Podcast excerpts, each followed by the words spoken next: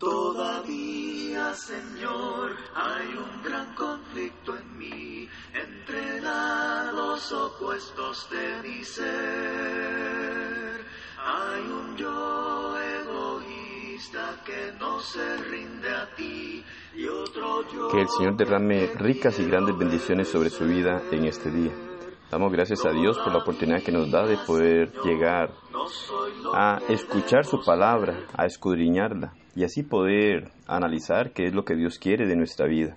Recordamos que Dios a través de su palabra nos instruye, nos habla y trata de guiarnos a través de ella, dándonos a conocer su voluntad.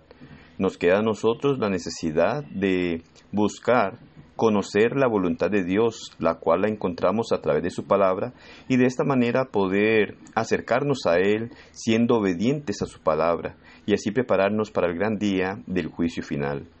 Mateo capítulo 11, versículo 28 al 30 nos dice, Venid a mí todos los que estáis trabajados y cargados, y yo os haré descansar. Llevad mi yugo sobre vosotros, y aprended de mí, que soy manso y humilde de corazón, y hallaréis descanso para vuestras almas, porque mi yugo es fácil y ligera mi carga. Jesús le habla a personas que estaban trabajados y cargados, y les hace una invitación a acercarse a Él, para que encuentren descanso de su fatiga. Estas personas estaban cansadas no solo de los afanes diarios de la vida y del pecado, sino también de las pesadas cargas religiosas y legalistas que aquellos líderes religiosos querían imponerles, cargas que ni ellos mismos podían llevar, como nos lo dice Mateo 23:4, porque atan cargas pesadas y difíciles de llevar, y las ponen en hombros de los hombres, pero ellos ni con su dedo las quieren mover. Es posible que hoy ocurra lo mismo. Esas cargas llegan por medio de tradiciones religiosas, legalistas y extrabíblicas, enseñanzas que obligan a las personas a justificarse a sí mismo delante de Dios por sus propios esfuerzos y obras, y así cumplir con su religión y encontrar perdón, lo cual es completamente contrario al cristianismo, en donde encontramos que el cristianismo es por la fe en Jesucristo, quien por su sacrificio en la cruz nos llega a justificar. Jesús hablaba del yugo legalista de la religión como un yugo pesado para las personas. Hoy, la similitud de la doctrina y práctica de los fariseos se ve en ciertas organizaciones religiosas, cuyos líderes solo buscan sus propios intereses personales, llevando a las personas a esclavizarlas, alejándolas de Dios y sacándolos con tanta idolatría y falsas enseñanzas que no calman su verdadera sed espiritual.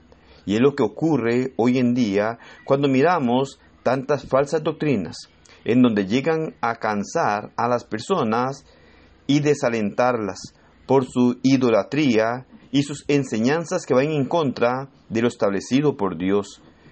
Estas nunca llegarán a calmar la verdadera sed espiritual.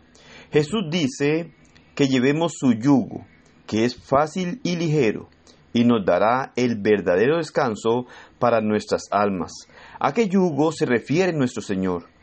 Su yugo son las enseñanzas sobre el Evangelio fundamentadas en el amor y la misericordia, el conocimiento del verdadero Dios a través de su palabra, que nos dice que Jesús es la justicia de Dios, que tenemos solo que creer en lo que Él hizo por nosotros en la cruz para perdonarnos y salvarnos, llegando a ser obedientes a sus normas.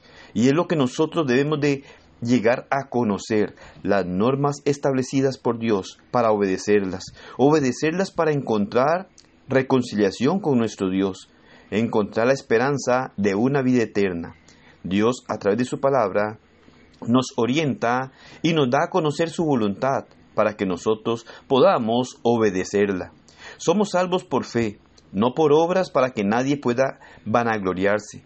Solo debemos pedirle a nuestro Dios que nos llene y nos capacite para vivir una vida cristiana conforme al ejemplo de Cristo, no conforme a nuestra idea o pensamiento, sino más bien que Él pueda llenarnos de fuerzas y de esta manera podamos poner nuestra mirada en Él y dejarnos ser guiados por Él y vivir con humildad y mansedumbre haciendo su voluntad.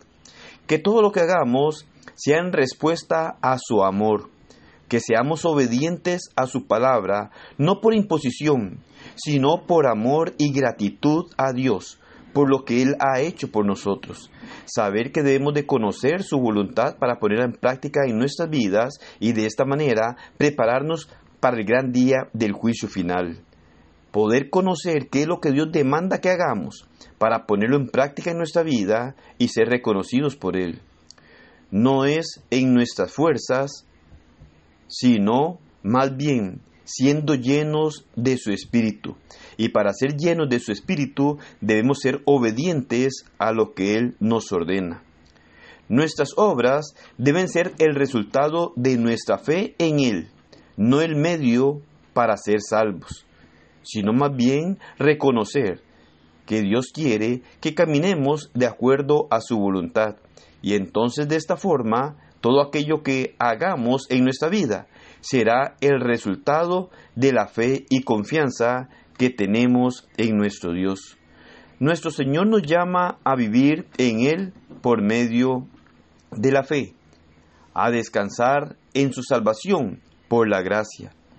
Cuando nos sometemos a sus enseñanzas, nuestra carga se hace ligera y fácil, porque el Espíritu Santo nos ayuda a llevarla teniendo una comunión completa con nuestro gran Dios. Así que debemos nosotros de someternos a Él, humillarnos ante Él y hacer su voluntad para poder obtener lo que Dios ha querido darnos, la esperanza de ir a morar en la eternidad con Él.